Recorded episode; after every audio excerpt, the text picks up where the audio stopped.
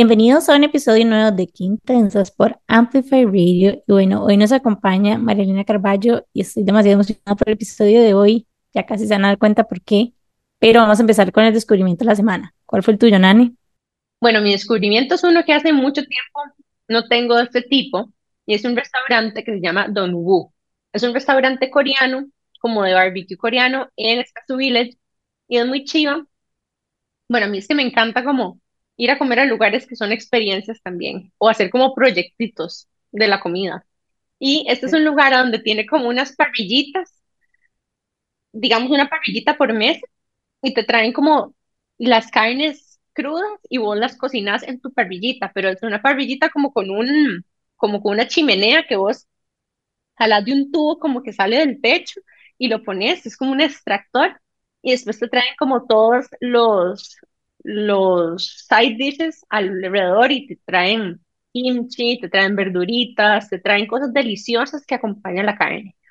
Y me pareció muy chido, fuimos para un cumpleaños y me pareció que si están buscando una experiencia donde pueden ir a comer rico porque se come muy bien, em, que les gusta boquear, que les gusta esta nota como de compartir y al mismo tiempo cocinar su propia comida, es una actividad muy como divertida para hacer en grupo.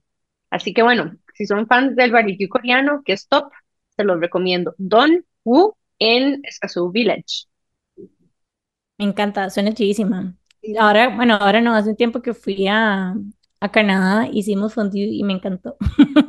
me encanta como, poder hacer, es como jugar, es como poder jugar mientras, sí, jugar de que uno cocina. Entonces me, me encanta el descubrimiento, no me habías contado. Quiero ir. Claro, motivó mucho esa, ese descubrimiento de Nani. esa descripción. Perfecto. Está muy divertido y em, yo creo que es como también ese tipo de restaurantes donde estás boqueando todo y todo es como con tapas, porque vos también decidís qué tan rápido cocinas tu comida. Entonces se vuelve como una sobremesa también súper larga y bueno, para más, vayan ustedes a comprobarlo por ustedes solas. Claro. cuentan. Em, y bueno, María Elena, ¿cuál fue tu descubrimiento? Mi descubrimiento es un cuento bellísimo que no está publicado todavía en libro, pero que está publicado en una revista que yo, a la que yo estoy escrita hace años, de años, de años, décadas, que se llama ah, New Yorker. Es una revista en inglés, es una revista muy dedicada a la literatura y esta semana, porque es semanal, tiene un cuento bellísimo de, del escritor George Saunders. George Saunders es, tiene el premio, el Booker Prize.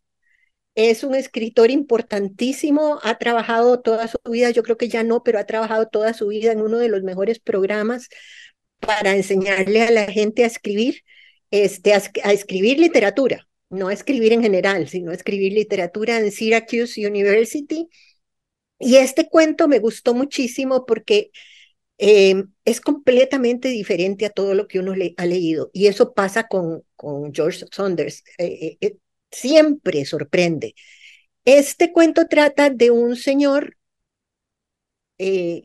adulto mayor que llega a un lugar a repasar a través de la inteligencia artificial y de algunos controles que no tenemos muy claros, a repasar los recuerdos de otro personaje que ha muerto, pero tienen el cerebro de él y lo han escaneado, parte del cerebro, no todo, este parte del cerebro y lo han escaneado para ver dónde está una mujer que se perdió.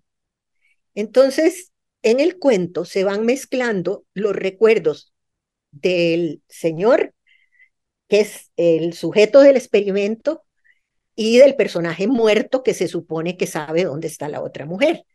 Es interesantísimo, totalmente diferente y tiene toda la problemática ética del derecho que tienen los dos que conducen el experimento de someter a un adulto mayor a ese procedimiento. Pero, pero es eh, extraordinario porque uno no puede dejarlo, porque tiene un paso muy rápido eh, y muy metido en la conciencia del, del personaje. Nosotros lo que estamos viendo es la conciencia del personaje, pero vean qué interesante, no es una conciencia, Son dos conciencias, la del que se murió y la de este señor. Lindísimo cuento y maravillosa revista, ¿verdad? Yo hace mucho estoy eh, suscrita porque me entero de cosas muy importantes ahí, pero sobre todo por la escritura, por la literatura. De hecho, tengo dos aportes interesantes, fun fact, que aportar aquí con el, el descubrimiento de María Elena. Lo primero, pues que estas historias muchas veces vienen publicadas, escritas y en formato audio. Entonces, por ejemplo, este Thursday de George Saunders, si vos lo buscas, está publicado, escrito, pero también te lo puede leer el mismo autor. En la radio New York City, eh, este, ahí están todos los, eh, los cuentos que pone el, el, el, New Yorker en una radio de Nueva York, que están puestos, leídos además por el escritor. Entonces es muy lindo porque uno conoce la voz de ellos. Es una cosa interesante que hacer para la gente que habla inglés y que le gusta la literatura es una cosa lindísima porque no, no ocupa mucho tiempo. Y es más, ¿saben qué se puede? Yo me duermo escuchando siempre un cuento. Ay, eso me encanta. Como los chiquitos me volví, ¿verdad? Este, porque ahora hay tantísimos podcasts de literatura y de cuentos. Por un tiempo estuve oyendo El Quijote. Todos los días un capítulo. Este, pero, eh, pero ya lo terminé.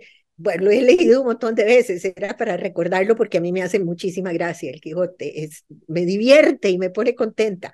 Este, entonces, eh, por un tiempo estuve haciendo eso, pero después hago mucho, eh, eh, me, duermo, eh, a la hora de, de, dormir pongo un podcast que tenga un cuento. Y, este, y, los de New Yorker a menudo me sirven.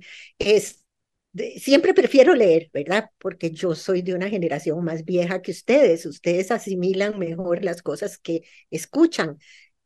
yo tengo muchísimo mejor memoria de lo que leo que de lo que escucho. Entonces, eh, prefiero la lectura. algo para la gente que, que prefiere escuchar. Jimmy y yo somos fans de los audiolibros también. Demasiado.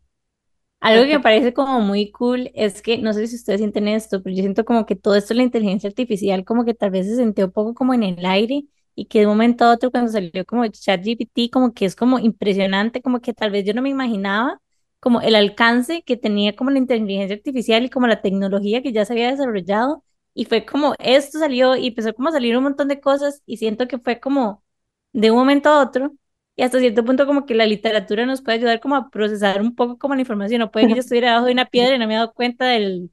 De que hace años están sí. O sea, sí, desde hace años están, pero yo no veo, o sea, es que usar ChatGPT es como, es impresionante, o sea, es demasiado impresionante. Algo muy interesante del ChatGPT y es que es o sea, la tecnología que usa ChatGPT en realidad es una rama muy específica de la inteligencia artificial. De hecho, está bajo la tecnología de Machine Learning, que es, ¿verdad? Es como un tipo de inteligencia artificial. Un día podemos ser un experto en inteligencia artificial y hablar un poquito más de esto, pero esta tecnología tiene mucho tiempo de estar siendo usada. Claro que para distintas cosas, para análisis de datos, para datos predictivos, para datos prescriptivos, analíticos. Sin embargo, la democratización de esta herramienta de inteligencia artificial sin duda ha venido como a, ¿verdad? hacernos a todos un poquitito como de cable a tierra de qué queremos hacer con esta, con esta nueva tecnología. Totalmente.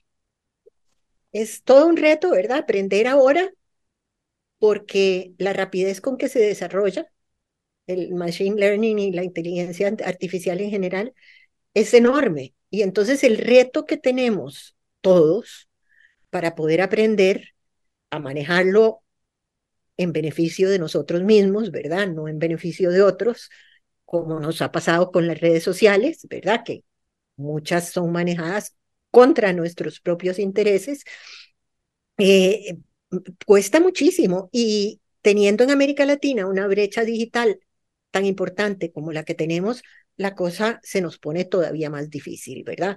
Es una cosa, es algo que nosotros tenemos que resolver y que yo no veo a los gobiernos preocupándose por eso. No los veo. Eh, y es un asunto esencial es el futuro que ya está aquí. No es que es el futuro, como decíamos antes, va a venir. No, no, no, ya lo tenemos aquí y tenemos que aprender a manejarlo a beneficio nuestro, en los países a nivel general y a nivel individual los, las personas, ¿verdad? Sí. Totalmente. Y bueno, para las personas que mm, también escucharon ese título de esa revista, la que se suscribe María Elena, The New Yorker, es una revista que también tiene unos cómics muy famosos, como unas caricaturas, ¿verdad? Son muy famosos por tener unas piezas de caricaturas que tienen muchas veces profundidad, a veces son solamente graciosas, algunas tienen un poquito de crítica social, tienen mensajes políticos, em, digamos, ocultos, son muy buenas y son como caricaturas intelectualoides. Yo las uso en clase muy a menudo porque me hacen mucha gracia. a mí me este, encantan esas caricaturas. entonces de repente las pongo porque, sobre todo cuando estoy dando clases sobre Shakespeare, eh, hay muchas caricaturas que tienen que ver con Shakespeare. Entonces es como un momento de, de, de relajarnos y reírnos un poquito y seguir adelante eh, con las tragedias de Shakespeare. Entonces como que me hacen un contrapeso en la clase. Por un lado, estamos leyendo tragedias, tragedias, y por otro lado, de repente podemos hacer un chiste que gracias al New Yorker son abundantes. sí. Así es. Y dime, ¿cuál fue tu descubrimiento? Bueno, mi descubrimiento es que, como ustedes saben, soy fan de todos los cursos del planeta Tierra y estoy como en mi etapa de full plant lady, como jardinería y todo eso, y descubrí que Sol Naciente hace talleres. O sea, y me pareció chivísima porque, bueno, fui a uno este fin de semana que pasó, que primero que todo lo dio Marijo, que todos somos fans de Marijo, de Plant Care, y segundo, me pareció épico que fuera gratis. Entonces, básicamente como que nada más tienes que ir a San Naciente, compras como lo que ocupas para el taller, que básicamente era como la maceta y las tres plantas aromáticas, me salió como en 10 mil, y te enseñan como por tres horas, digamos, cómo tienes que podarlas para que funcionen, cómo se, me explico, cómo se trasplantan, etcétera, etcétera. Y estuve viendo y tienen de todo, tienen de lettering, tienen de un millón de cosas. Entonces me parece como un plan chiva, la verdad, como para los fines de semana. Sé que el otro fin de semana creo que es, es en Lindora, en el Sol Naciente de Lindora. Entonces, por si a alguien le interesa, para que lo busquen también. Para traducir a Jime, el Sol Naciente tiene cursos gratuitos casi todos los fines. Entonces, si te inscribís, te sale gratis, pero comprarlos, o sea, como los, los materiales. Los digamos. Ajá, en el sol naciente. Ese es el resumen ejecutivo. Pero me parece chivísimo porque a veces como que, no sé si les pasa, pero como que yo a veces me aburro como de hacer siempre lo mismo. Bueno, eso me pasa de que soy pequeñita, gracias al déficit atencional, pero eh, me parece chivísima como la posibilidad de estar aprendiendo un montón de cosas nuevas. Entonces es como, y me parece demasiado fácil porque un asiento en todo lado y no sé, me parece como una actividad súper tonis para el fin de semana. Así que pueden ir a buscarlos. Creo que en el website ellos tienen como ya como una lista de cuáles son los talleres que hay en el mes. Entonces, básicamente, el que te interesa, le mandas un mensajito de WhatsApp en la sucursal que, que os interesa y reservas el espacio y listo. O sea, súper, súper fácil. Y bueno, ese fue mi descubrimiento de la semana y les vamos a contar un poquitito más de quién nos acompaña hoy. Hoy nos acompaña María Elena Carballo. Ella fue profe nuestra en INCAE y para mí fue demasiado refrescante tu clase. O sea, ya casi le vamos a contar un poquitito más, pero fue como, estábamos entrando literalmente, yo creo que era como el primer, el primer, de los primeros cursos, el primer curso. La otra clase era como contabilidad o yo no sé qué, y eran como estados financieros. Yo mi vida había visto un estado financiero estaba en crisis real, casi que me iba a llorar al baño. Yo decía, mi papá, se embarcó prestándome la plata, y cada vez se embarcó reclutándome, como crisis existencial horrible. Y mm, en la clase de finanzas, y después fue como la clase de comunicación, y para mí se sintió como tan refrescante, o sea, como tan refrescante, como que me hizo como replantear que tal vez sí era algo que me podía, no sé, como que tal vez tenía la capacidad para y como que sí me podía gustar, etcétera pero me pareció tal vez como que era algo que no me esperaba, comunicación en una clase de negocios. Entonces, bueno, sí, Mariana fue nuestra profesora, tiene presentaciones espectaculares, yo la conocía ya de antes, de hecho fue la que me recomendó un bookshop en Miami que amo, que se llama Books and Books, y nos espera un super episodio el día de hoy, pero me encantaría que te presentaras y nos contaras un poquitito más de vos. Claro que sí. Este, bueno, primero que todo, eh, quiero agradecerle muchísimo a, a, Mariane y a, y a, Jimena el que me inviten a estar con ellas porque son alumnas que fueron destacadísimas eh, y encantadoras. ¿verdad? Es que eso cuenta también, ¿verdad? Buenísimas personas ambas, entonces me hace mucha ilusión volverlas a ver y conversar con ellas, me, me encanta, me encanta. Eso, este, entonces les doy, les doy las gracias por haberme invitado. Eh, con lo que estaba diciendo, Jimena, yo creo que eso se, de eso se trata mi clase en INCAE, es comunicación, pero yo no quiero que haya estrés yo trato de evitarlo al máximo. ¿Por qué? Porque yo pienso que la gente aprende mejor cuando no tiene tanto estrés, ¿verdad? Y puede dedicarse y pensar.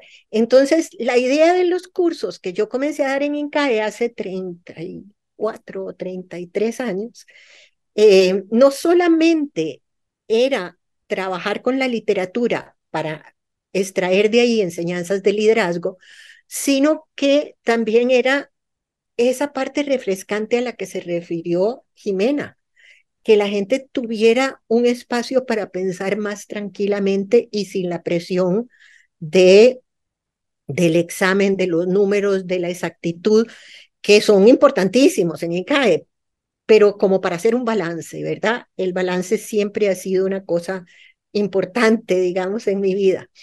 Em, ¿Qué les puedo decir yo de mi vida? He tenido bueno, yo estudié una en, en, los Estados Unidos, en la Universidad de Brandeis, hice una, un doctorado, un PhD, en eh, literatura comparada, se llama Literary Studies allá, pero es más o menos como lo que nosotros entendemos por, eh, por, por, literatura comparada. Fue una experiencia lindísima para mí vivir en los Estados Unidos, aprender de otra cultura viviendo allí es de las cosas que más me han marcado a mí en la vida, porque la cultura propia se puede examinar. La cultura propia eh, tiende a ser inconsciente, uno no sabe que la tiene. Cuando confronta otra cultura, puede comparar y decidir.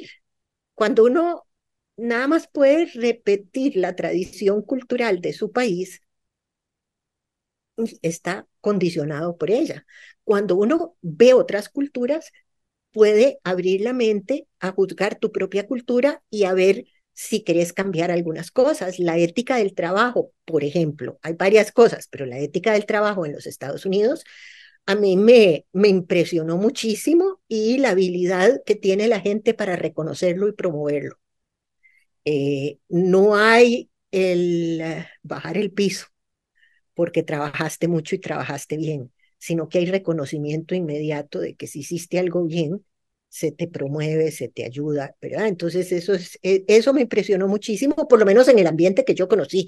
Yo no sé otros, yo conozco el ambiente académico de, los, de, de Boston, digamos, pero eso me impresionó muchísimo. Eso fue muy importante. De ahí yo regresé a trabajar un rato en, en las universidades de Costa Rica, pero rápidamente me fui al gobierno, primer gobierno del presidente Arias Sánchez, em, en el, al Ministerio de Cultura, donde dirigí el Colegio de Costa Rica y además tuve una asesoría con el ministro, que era Carlos Francisco Echeverría, un, un amigo íntimo y queridísimo, este profesor de artes eh, eh, extraordinario conocedor de la pintura y un hombre especialmente inteligente. Eh, ahí pasé un tiempito y de ahí me fui para Encae con la suerte enorme en Encae de haber hecho la conexión con profesores que son lectores de literatura.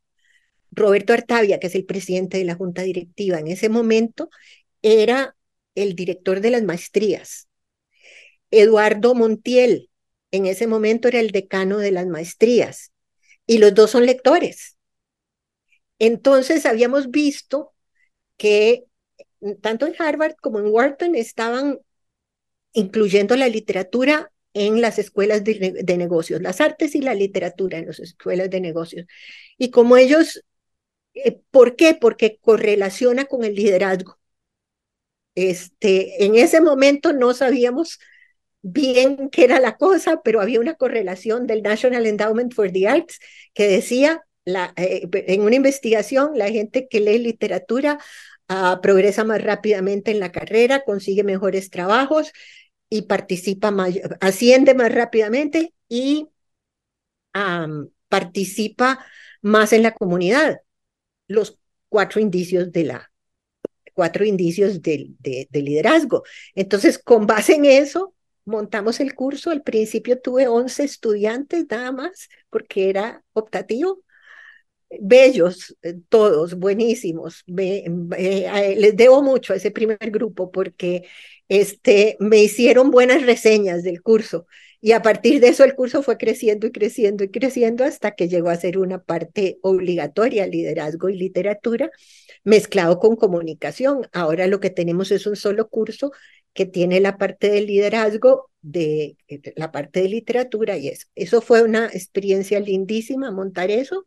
Y después la experiencia de estar en el Ministerio de Cultura como ministra de Cultura del, del 2006 hasta el 2010 experiencia que me permitió, bueno, muchísimas cosas. Primero,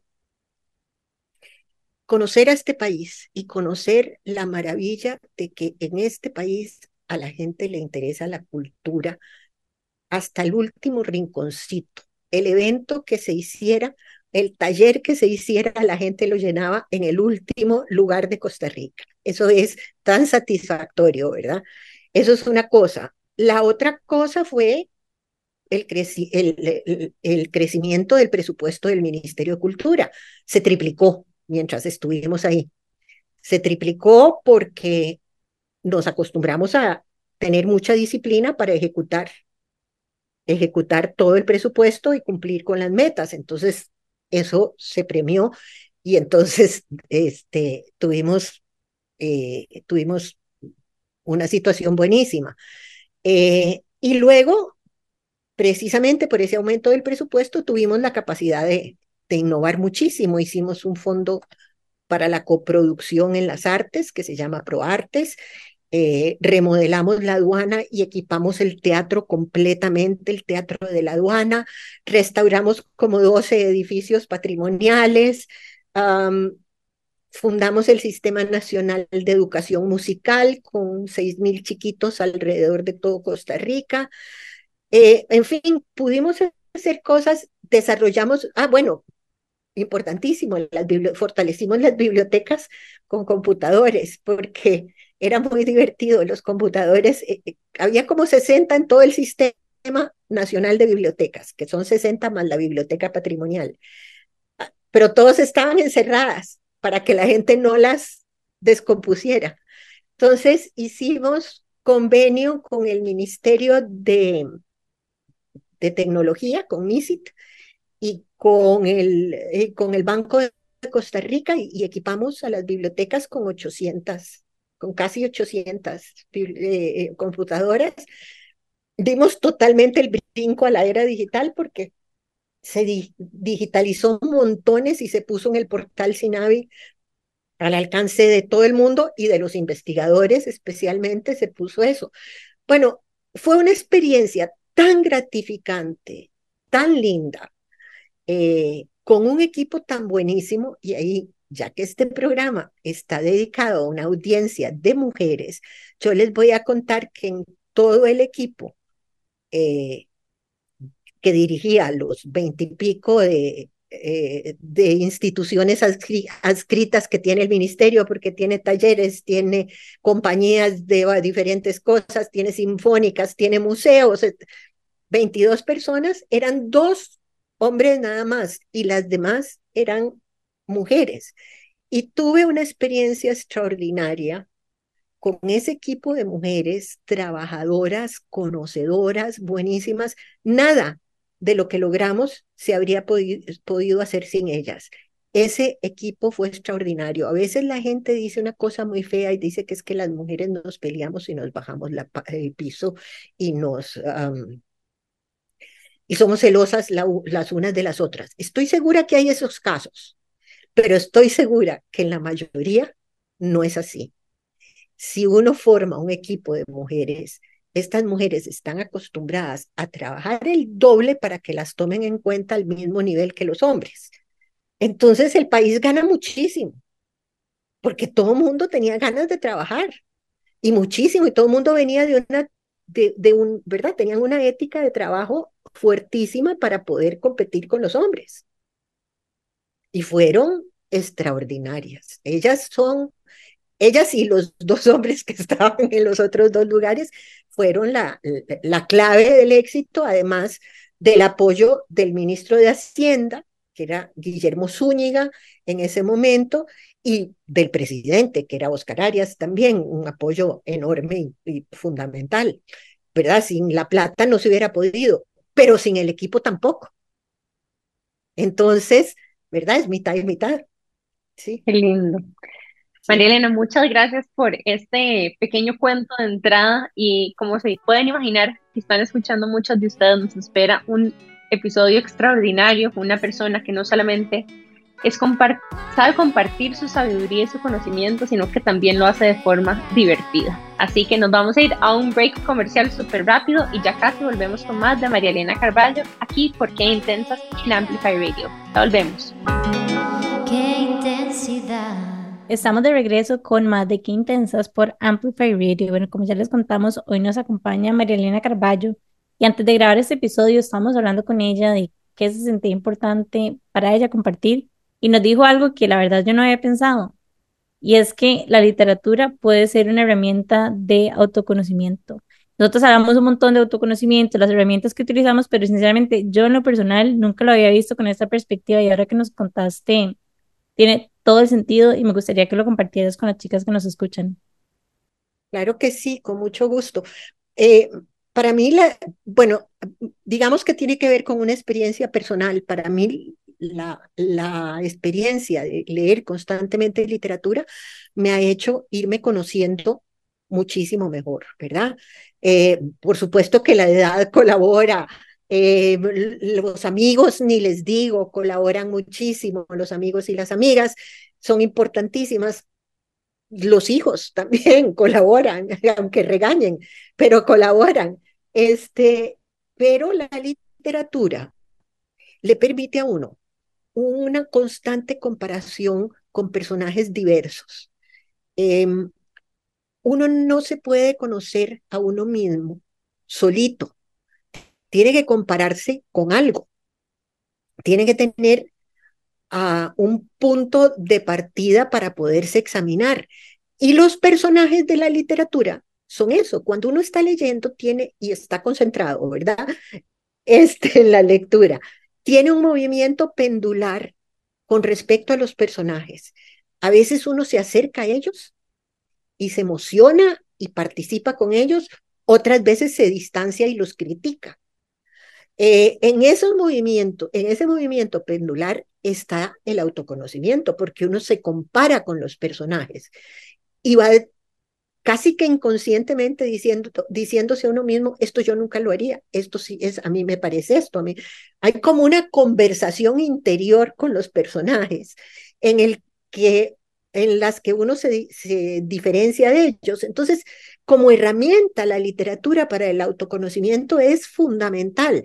Y si uno lee un cuentito, aquí voy yo con la pasión de mi vida, que es aumentar el número de lectores en el mundo. Entonces, esta es propaganda este, pero no importa. Si uno dedica 20, 15, media hora al día a leer un buen cuento, un Chekhov, un Borges, un George Saunders, un Alice Munro, eh, se, primero que todo, se relaja. se ha medido que la experiencia de estar concentrado en la, en la, en la lectura, en la lectura de ficción, es equivalente a la de la meditación. En la meditación, uno más o menos se olvida de uno mismo. Eh, en la literatura también.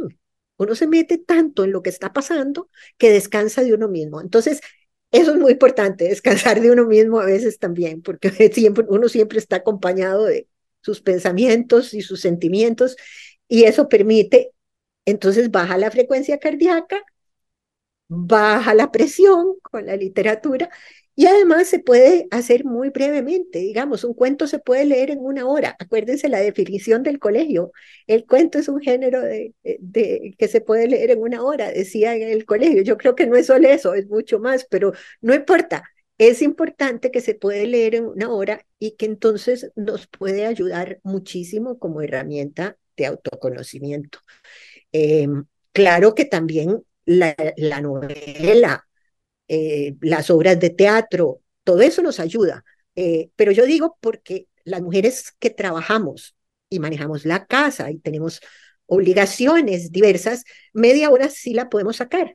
Este, yo, por ejemplo, me duermo como los chiquitos. Yo les contaba a Mariane y a, y a Jimena que yo me duermo como los chiquitos, eh, escuchando un cuento. Y eso me, me hace, primero que todo, dormir mejor, más tranquila, más desconectada. Eh, y segundo, me alimenta mi proceso de autoconocimiento. Cuando yo estaba en el Ministerio de Cultura, trabajaba 14 horas diarias, puede haber sido a veces, otras veces 12. Trabajé muchísimo, con muchísimo gusto, no es queja, con muchísimo gusto trabajé ahí. Este, pero eh, me levantaba temprano para leerme un cuento todos los días, porque si no yo sentía eh, que me absorbía totalmente la toma de decisiones, la resolución de problemas, la estrategia del ministerio y yo no tenía tiempo para mí misma. Ya mis hijos estaban grandes y vivían en Estados Unidos cuando yo, cuando yo era ministra, pero este, el tiempo que yo dedicaba a leer cuentos me relajaba muchísimo y resulta que hay investigación en España, en Italia y hay otro lugar que en este momento se me olvidó, eh, creo que es Canadá, de, también de cómo la gente que lee literatura es más feliz. Y yo me preguntaba mucho por qué. Y yo creo que tiene muchísimo que ver con que uno llega a comprender mejor a las personas. Y cuando uno comprende, no se enoja. Y cuando uno comprende, no toma las cosas personalmente. Y entonces es más libre y más tranquilo. Entonces, hasta ese beneficio tiene. Me encanta lo que estás diciendo porque por más que, según yo, he empezado ya como este journey de autoconocimiento de hace como cinco años y que psicóloga y terapias y un montón de ejercicios y journaling y todo esto, como que realmente nunca había pensado la posibilidad de que un libro y o inclusive una película o lo que sea, me podía como o sea, me podía hacer ver cuáles eran las creencias que yo tenía, porque como que nunca había pensado como que los juicios que uno va emitiendo alrededor de que se va contando como toda la trama de la historia, evidentemente te dicen mucho de vos porque te dicen cuáles son los juicios, cuáles son las creencias que vos tenés arraigadas. Y simplemente hacer el ejercicio de pensar como, ok, ¿por qué estoy juzgando a esta persona por tratar? O qué con la creencia que está relacionada me parece como tan chiva y nunca se me había pasado por la cabeza. Para mí lo más lindo de leer es experimentar emociones mientras uno lee.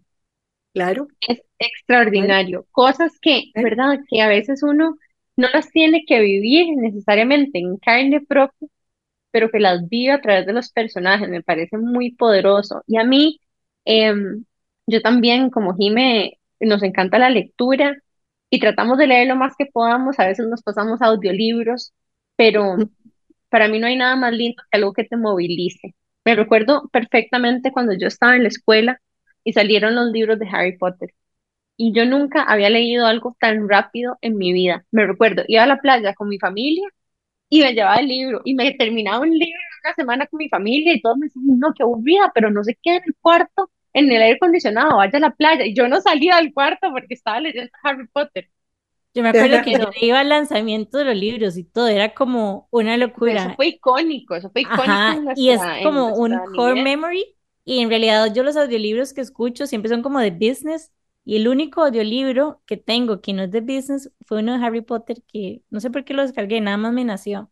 Me sentí tan cuidada por ese libro. O sea, como que alguien me estuviera leyendo un cuento, fue como tirarme en el tiempo atrás y sentirme como tan chineada y como tan nurture y tan todo. Y es que he bajado como el poder que puede tener un cuento. Así es. Bueno, Rawlings cambió radicalmente las costumbres de, de lectura de la generación de ustedes. Ella fue extraordinaria, no solamente con su imaginación.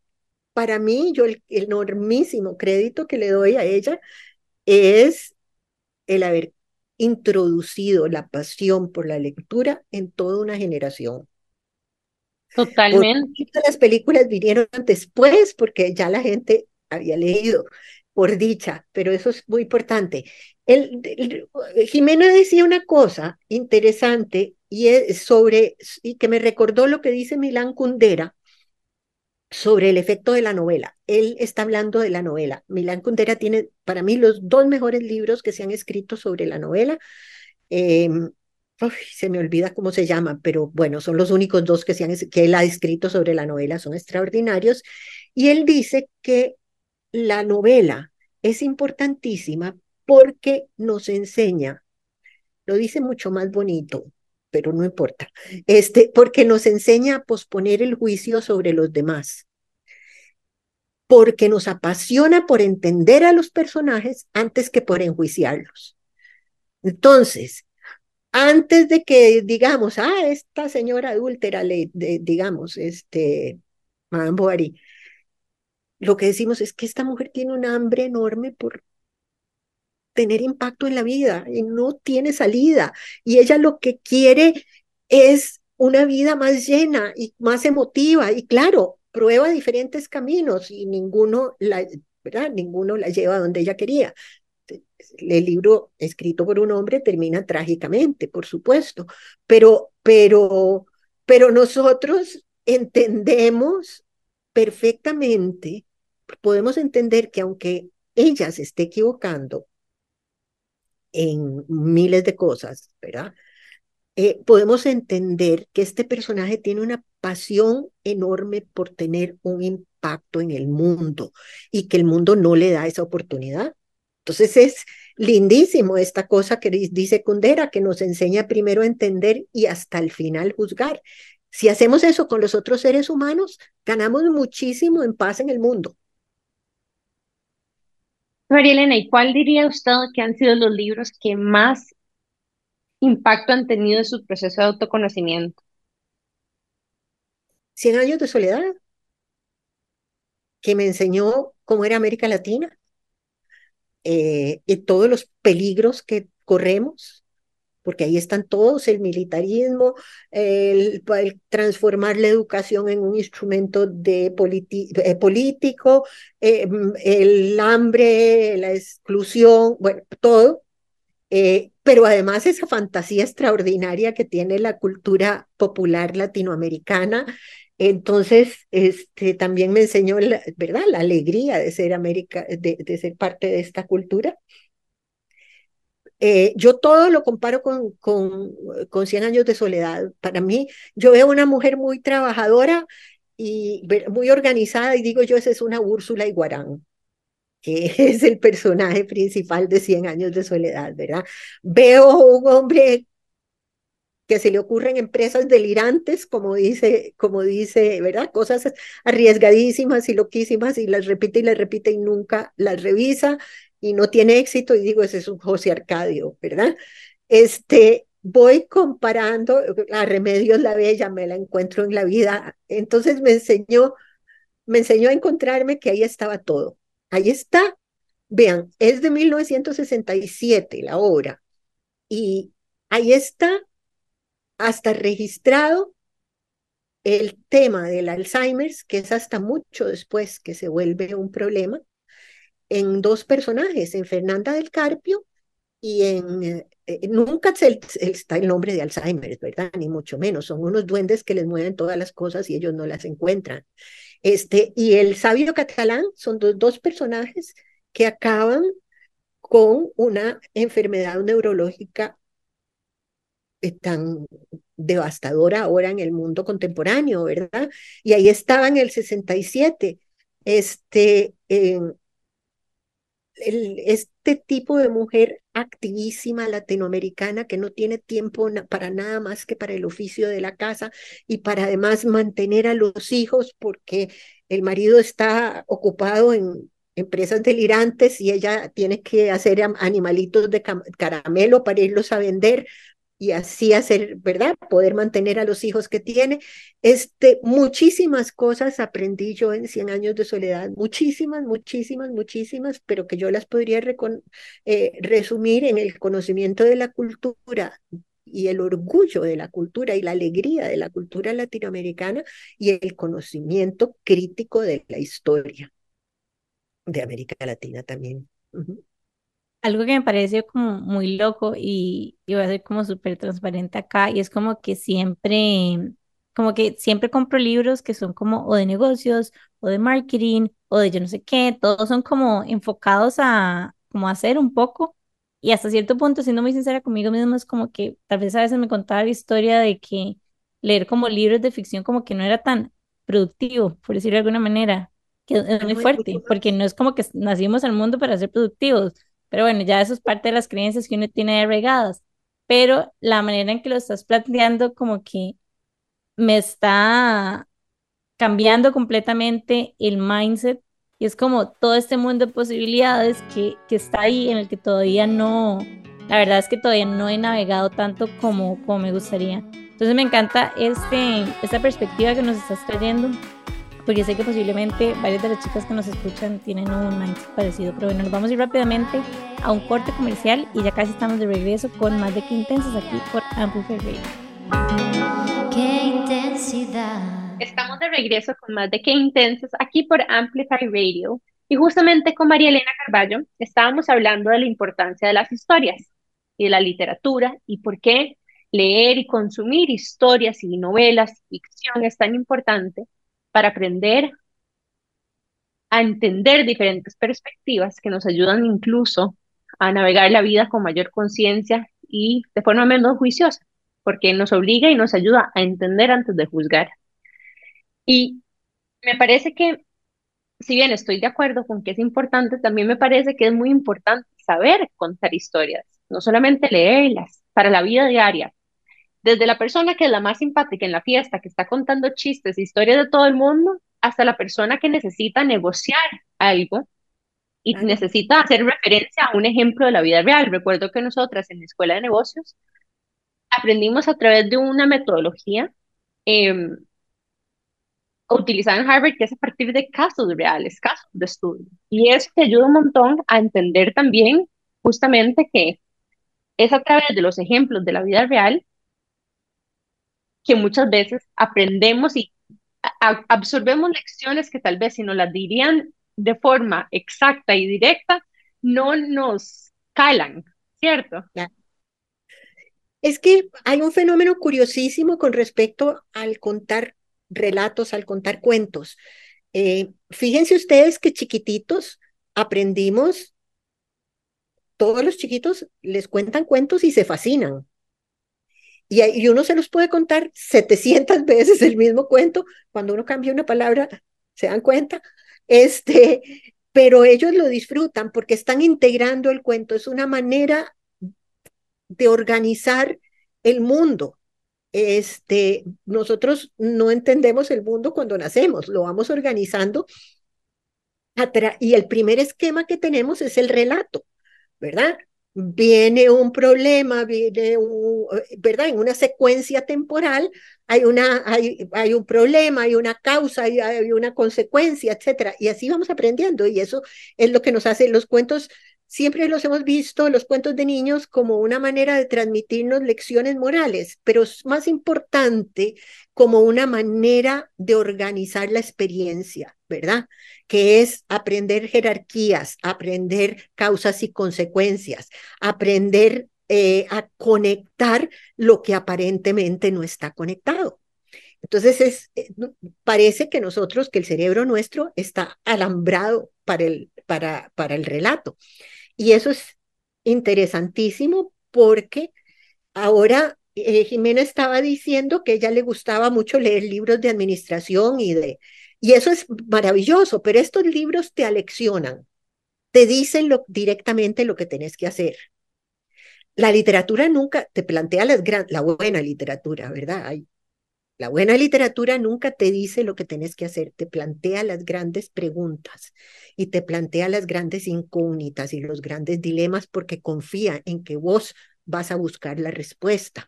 La respuesta es tuya, pero nunca te sentís forzado. ¿Por qué es más eficaz para el aprendizaje contar un cuento que poner un montón de datos? Porque la memoria nuestra recuerda muchísimo mejor un relato que un conjunto de datos o que una lista. Nosotros vamos al súper con una lista escrita porque si no, no la recordaríamos. Las listas no, no son nuestro fuerte.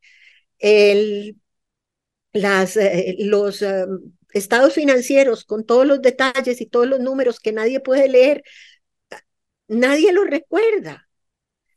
En cambio, todos recordamos los cuentos que nos contaron cuando éramos chiquitos y los cuentos que hemos leído, ¿verdad? También.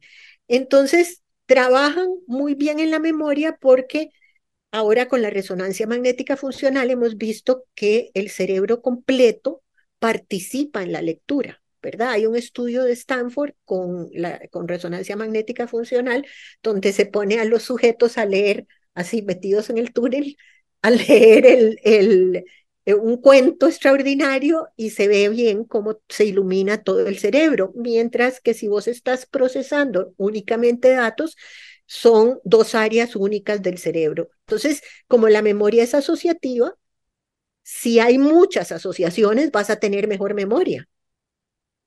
Entonces, ve las ventajas, vas a estar más feliz. Vas a, aquí viene la propaganda, vas a estar más feliz, vas a conocerte mejor a vos misma vas a aprender sin darte cuenta todo lo que estás aprendiendo. Eh, vas a, relajarte de manera mucho, mucho mejor.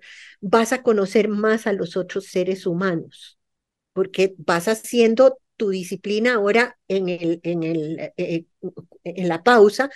Este, Jimena me decía que ella casi siempre en las películas puede predecir qué es lo que va a pasar. Y yo le digo que esas son destrezas de gente. Ella entiende a la gente porque tiene una cosa que se llama Theory of Mind. Yo la digo en inglés porque nunca la he visto en español, pero la puedo traducir por teoría de la mente, que es una cosa que nosotros comenzamos a desarrollar y que es la base de la empatía. La comienza a desarrollar alrededor de los cuatro o cinco años, que es entender que la gente no está pensando lo mismo que nosotros pensamos, y hacer una hipótesis sobre lo que están pensando por cómo los vemos. Esa es una destreza importantísima, importantísima en el liderazgo, que es interpretar a los demás tan importantes en la evolución, la fuerza, ¿verdad? Y la genética eh, con respecto al, a la salud y a la, ¿verdad? Como la capacidad de interpretar al otro porque con la capacidad de interpretar al otro puedes decidir si es friend or foe, ¿verdad? Si es, eh, si, si, va, si es guerra o, o si, es, eh, eh, si es amistad, este, puedes ver si hay hipocresía o no, puedes ver si hay manipulación o no. Es importantísimo para la sobrevivencia de los seres humanos saber hacer teoría de la mente, theory of mind, para poder hacer hipótesis sobre cuál va a ser el comportamiento de ellos. Y eso lo vamos aprendiendo en la literatura. Me encanta eso que estás diciendo porque es algo que siempre he pensado demasiado, como, como que siento que es algo, literalmente se lo juro, que yo pego 95, 90% de las películas que veo, ya yo sé qué va a pasar. Cuando yo me acuerdo que mi ex era como, ya, pare, porque yo siempre decía lo que iba a pasar y siempre pasaba.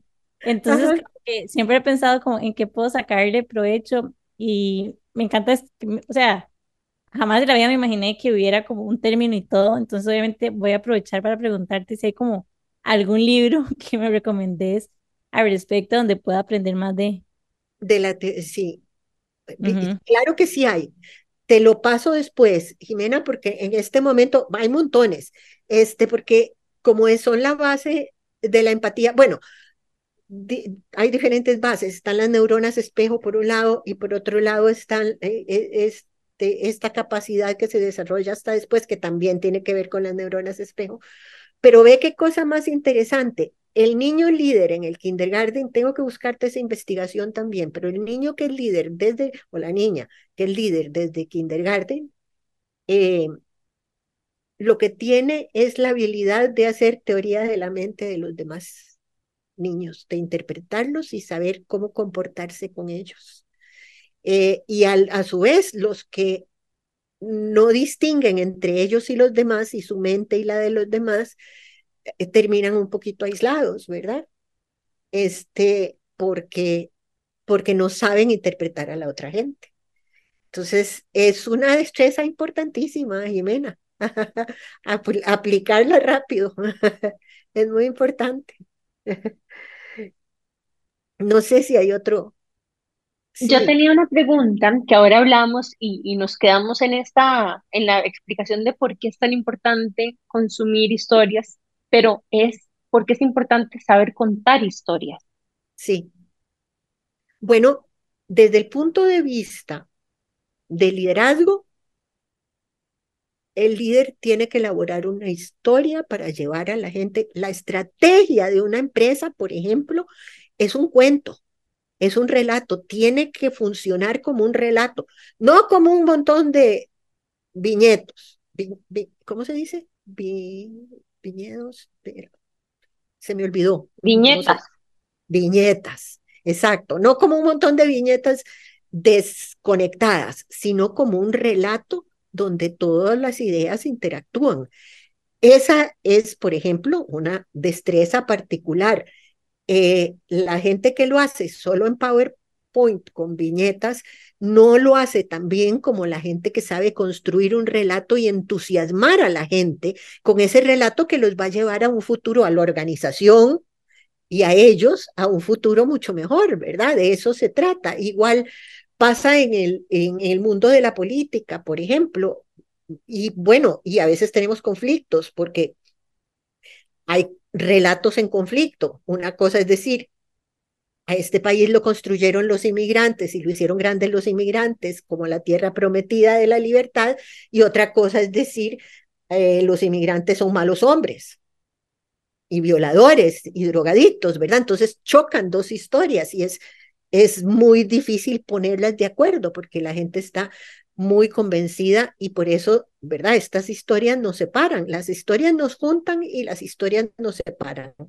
Vean que las religiones se expresan en un cuento también, en un relato, y la gente está dispuesta a pelear guerras por su religión. Entonces, vean el poder de los relatos que nos pueden llevar hasta una guerra, pero también, eso es del lado negativo, pero del lado positivo, encontrar un relato que organice las aspiraciones de las personas y las proyecte al futuro es un indicio, es eh, un indicio de, liderazgo eh, sin duda. Sin duda, si el líder encuentra ese relato donde une a la gente alrededor de una visión del, del pasado con el presente y con el futuro, este, la, eh, eh, la empresa va a ser mucho más exitosa que si no, que si no lo hace, sí. A mí hay algo que me quedó como demasiado marcado después de, de, la maestría y es el hecho de que puedes tener los datos, pero al final de cuentas lo más importante es cómo vos puedes como contar esa historia. Y de hecho estoy, me estoy acordando de que de en pandemia yo tomé la decisión de cerrar mi tienda. Y me acuerdo que, que el día antes de hacer como un live contándolo, de hecho, me acuerdo que hice estrategia con Annie. Y no una estrategia de, no fue como que las lágrimas fueran de cocodrilo ni nada por el estilo, porque les puedo asegurar que eran reales. Pero hicimos un brainstorm con un Hero's Journey y empezamos como a determinar cuáles eran como los picos, cuáles eran yo no sé qué. Y literalmente, si no lo hubiéramos hecho así, posiblemente cuando yo estuviera tratando como de comunicar esa historia que para mí se sentía muy importante, no hubiera salido igual. O sea, jamás hubiera podido comunicar como todo lo que había pasado y que me ha llevado a esa conclusión y no hubiera podido ser tan clara y tan conectar tanto, digamos, con la gente si no hubiera hecho esa estrategia por detrás. Y no, quiero diferenciar nada más que obviamente no fue como una estrategia como de, no sé, de que quería lástima ni mucho menos, sino simplemente fue como una estrategia para poder comunicar la situación. Entonces, organizar las ideas. Organizar las ideas, literal. Muchas veces, em, ¿verdad? La forma en la que vos decís las cosas, el orden en el que las decís, el tono en el que las decís puede hacer que un mensaje muy poderoso pierda potencia o bien que algo que parece totalmente irrelevante se convierta en algo muy memorable, simplemente por la forma y el estilo en el que lo comunicas. Claro, claro. Es una destreza fundamental que todos tenemos, porque somos animales que contamos historias, dice Yuval Noah Harari. Eso somos. Todas las tenemos, pero tenemos que aprender a usarlas intencionalmente para comunicarnos con los demás, como decía Jimena, para llevar adelante proyectos. Cuando todo mundo conoce el cuento del proyecto, todo mundo es más productivo, porque tiene sentido y tiene propósito. Si es que los seres humanos necesitamos un propósito. Y las historias nos dan ese propósito porque nos están planteando un proceso con un futuro determinado visto de manera más positiva, ¿verdad? Entonces, es, eh, es una manera de liderar y es una manera de enseñar. Yo, ¿por qué enseño con Shakespeare y con García Márquez y con Alan Bennett y con, ¿verdad? Eh, Marguerite Yourcenar, porque me parece que estas historias van a quedar en la mente de la gente, de, los estudiantes, eh, y que pueden, tienen un poder transformador más importante que una lista de características que, se, que uno quisiera tener en, en un líder, por ejemplo. Es mucho mejor el cuento el cuento, lo que uno aprende, por ejemplo, viendo la película de Gandhi, que yo creo que la vimos juntas, de cómo es el camino hacia el liderazgo de él particular, pero cómo es de deliberado y cómo va calibrando todo y cómo en determinado momento se cambia el, el, estilo de vestirse y cómo en, en, ciertos momentos se queda callado y en otros momentos habla es, una cosa impresionante. De esa película aprendemos muchísimo del liderazgo eh, de una manera muy diferente a como aprendemos en el libro, porque esto nos queda en el cerebro de manera más fija que lo que, que nos quedaría una filmina o una diapositiva llena de características. Muchas gracias, María Elena, por tu tiempo. Ya vamos llegando al final del episodio. Esperamos que las personas que están oyéndolo lo hayan disfrutado tanto como nosotros. Y antes de cerrar, me gustaría preguntarte si tuvieras que dejarle uno o hasta dos o tres mensajes a las personas que nos escuchan como consejos de vida. ¿Cuáles serían tal vez esos tres consejos que les darías? Bueno, eh, me da pena como dar consejos, pero puedo, eh, porque uno no sabe, la gente es muy diferente, pero, pero sí puedo decir cosas que me han servido a mí muchísimo. Número uno, leer literatura para entender a la gente y para llevarme bien con ella. Yo soy una persona que tengo relaciones eh, con la gente excelentes, amigos extraordinarios, gente, y eso yo creo que lo he ido pensando a través de la literatura y desarrollando a través de la literatura. Yo puedo trabajar casi que con cualquier persona y eso me da una enorme flexibilidad frente a los demás. Entonces, es leer literatura, leer un buen cuento todos los días, es otro consejo que yo daría. Eh, y, luego ya más concretamente, yo creo que hay una, una autora, premio Nobel de literatura canadiense, accesible a todo el mundo porque cuando tienen premio Nobel se publica por todos lados y en todas las lenguas, que es Alice Munro. M-U-N-R-O, Alice Munro, eh, que es una cuentista extraordinaria y que aborda temas que tienen que ver con las mujeres todo el tiempo. La experiencia de las mujeres en los años 50, 60, 70, 80, 90, porque ella eh, comenzó a escribir a los 40 años. Vean qué historia más, porque tenía varios hijos. Comenzó a escribir a los 40 años mientras los hijos hacían siesta. Okay. Este, y, pero sigue, sigue escribiendo, bueno, ahora tiene más de 90, pero, pero escribió, por ejemplo, hasta hace como cinco años. Yo no conozco ahora, de, de, cinco años para acá no conozco eh, el libro de ella, pero eso me parece, me, parece que, es, que tiene em, mucho que decirnos. Y luego la otra escritora que a mí me parece extraordinaria es Toni Morrison, también premio Nobel. Esta es una escritora eh, estadounidense, pero también traducida a todos los idiomas, este, porque es, extraordinaria em, y, y que nos enseña, primero que todo, tiene ella le da las gracias a García Márquez y lo reconoce como su influencia.